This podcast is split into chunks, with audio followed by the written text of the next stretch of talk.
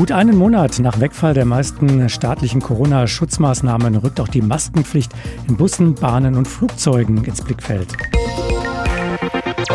Bundesverkehrsminister Volker Wissing von der FDP spricht sich dafür aus, die Maskenpflicht abzuschaffen, nachdem EU-Behörden ihre Empfehlungen zu einer generellen Maskenpflicht etwa im Flugzeug gelockert haben. Auch die Nah- und die Fernverkehrsbranche sieht keinen Grund mehr für eine Maskenpflicht, trotz einer Inzidenz von um die 500 Zahlen, die früher mal einen Lockdown ausgelöst hätten. Jetzt also die Forderung des Bundesverkehrsministers, keine Masken mehr in Zügen und Bussen zu tragen. Sprechen möchte ich darüber mit Professor Ulrich Wagner. Er ist Sozialpsychologe und lehrt an der Philipps-Universität Marburg. Einen schönen guten Tag, Herr Professor Wagner. Guten Tag. In der Tat sinken die Corona-Inzidenzen ja deutlich und kontinuierlich. In Geschäften, bei Konzerten, Fußballspielen muss auch niemand mehr eine Maske tragen. Ist es dann nicht einfach folgerichtig zu sagen, auch im öffentlichen Personennah- und Fernverkehr muss damit Schluss sein?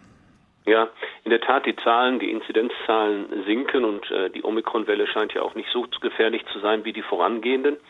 Auf der anderen Seite ähm, gibt es natürlich immer noch Gruppen in der Bevölkerung, die ähm, erheblich gefährdet sind. Und wenn ich im öffentlichen Personenverkehr mich anstecke zunächst und dann Familienangehörige anstecke, die zu Hause zu den gefährdeten Personenkreisen gehören, scheint mir das ein wenig sehr schnell zu sein, jetzt im öffentlichen Personenverkehr die Maskenpflicht aufzuheben.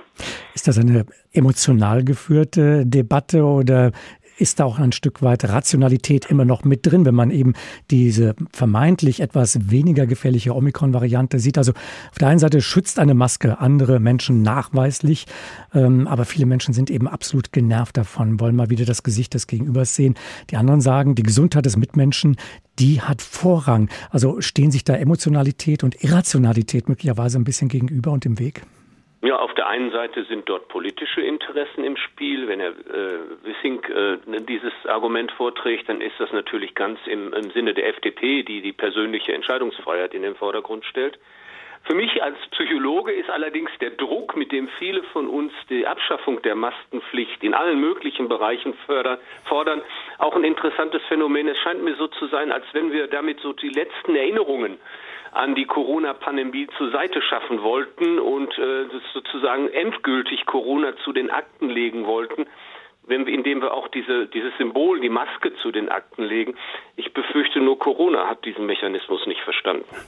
Würde denn ein Wegfall der Masken einen anderen Umgang miteinander befördern? Also man sieht wieder das Gesicht seines Gegenübers, nimmt es als Individuum wahr, kann die Mimik einschätzen, wenn man etwas sagt, wie kommt das beim Gegenüber an?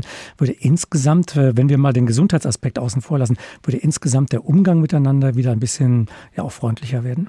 Ja, natürlich. Also wir reagieren ja auf das, wie unsere, unser Gegenüber jeweils reagiert, ob sie oder er lacht oder ein ernstes Gesicht macht. Und das ist durch die Maske natürlich erheblich, in erheblichem Maße eingeschränkt gewesen. Das wäre ein, ein deutlicher Gewinn. Andererseits muss man natürlich auch sagen, die Maske ist auch immer noch für uns eine Erinnerung daran, dass es Corona nach wie vor ja gibt. Das ist ein Signal und es führt vielleicht auch dazu, dass wir andere sehr sinnvolle Verhaltensweisen im Zusammenhang mit Corona, an die erinnert werden, zum Beispiel etwas mehr Distanz zum Gegenüber, zur Gegenüber zu halten, um uns auf diese Art und Weise auch vor Ansteckungen zu äh, schützen. Geraten jetzt gerade die Menschen aus dem Blick, die sich eben tatsächlich gefährdet fühlen durch Corona? Ja, das ist etwas, was ich sehr befürchte. Wir diskutieren im Moment über den Durchschnitt der Bevölkerung, der ja in der Tat durch äh, die Omikron-Welle nicht so stark bedroht ist, wie das bei früheren Wellen der Fall war. Aber wir scheinen zu vergessen, dass es eben hochgefährdete Gruppen gibt, die auch, für die auch eine Omikron-Ansteckung eine Riesengefahr wäre. Und, Und dem können wir natürlich vorbeugen, wenn wir im Sinne der anderen Masken tragen. Und für diese Menschen könnte der öffentliche Raum, könnte ein Bus, ein Zug möglicherweise eben wieder zu einem gefährlichen Ort werden, den sie dann meiden müssten? Genau, für die Menschen selber, aber auch für die Angehörigen dieser Menschen, die auf die Art und Weise, indem sie sich im öffentlichen Personenverkehr anstecken, dann auch ihre Angehörigen, ihre hochsensiblen Angehörigen wieder gefährden. Im Herbst, so erwarten es ja einige, steigen die Inzidenzen wieder, so wie wir das in den vergangenen Jahren auch erlebt haben. Wird es dann besonders schwer, die Menschen wieder an, an die Maske zu gewöhnen, wieder dazu zu bekommen, die Maske zu tragen?